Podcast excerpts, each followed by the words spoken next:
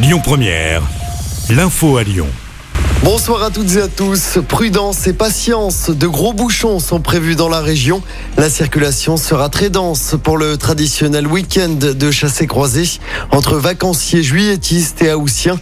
Ça s'annonce très compliqué. Demain, c'est noir dans le sens des départs et rouge pour les retours dans la région. Pour dimanche, encore beaucoup de monde attendu. Rouge pour les départs et orange pour les retours. Le détail des perturbations est à retrouver sur notre application.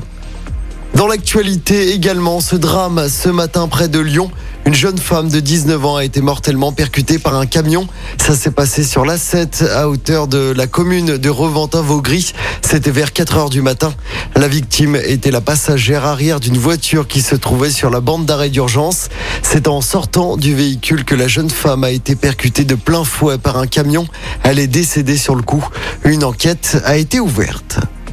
Attention, si vous avez besoin d'aller aux urgences à Lyon ce week-end, le service des urgences de l'hôpital Saint-Joseph-Saint-Luc sera fermé dans la nuit de demain à dimanche en cause une pénurie de soignants.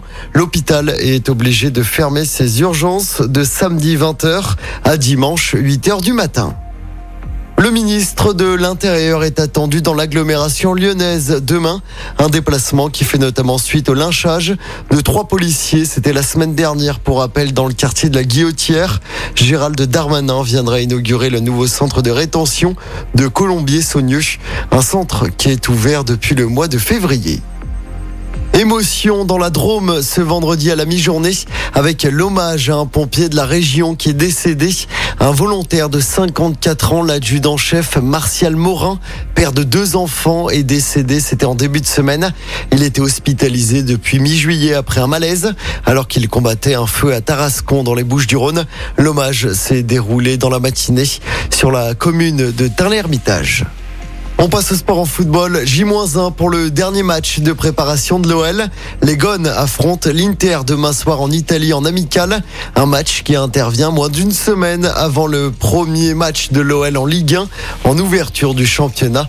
Les Lyonnais joueront face à Ajaccio dans pile une semaine du côté du groupe Ama Stadium de Dessine. Écoutez votre radio Lyon Première en direct sur l'application Lyon Première, lyonpremière.fr et bien sûr à Lyon sur 90.2 FM et en DAB+. Lyon Première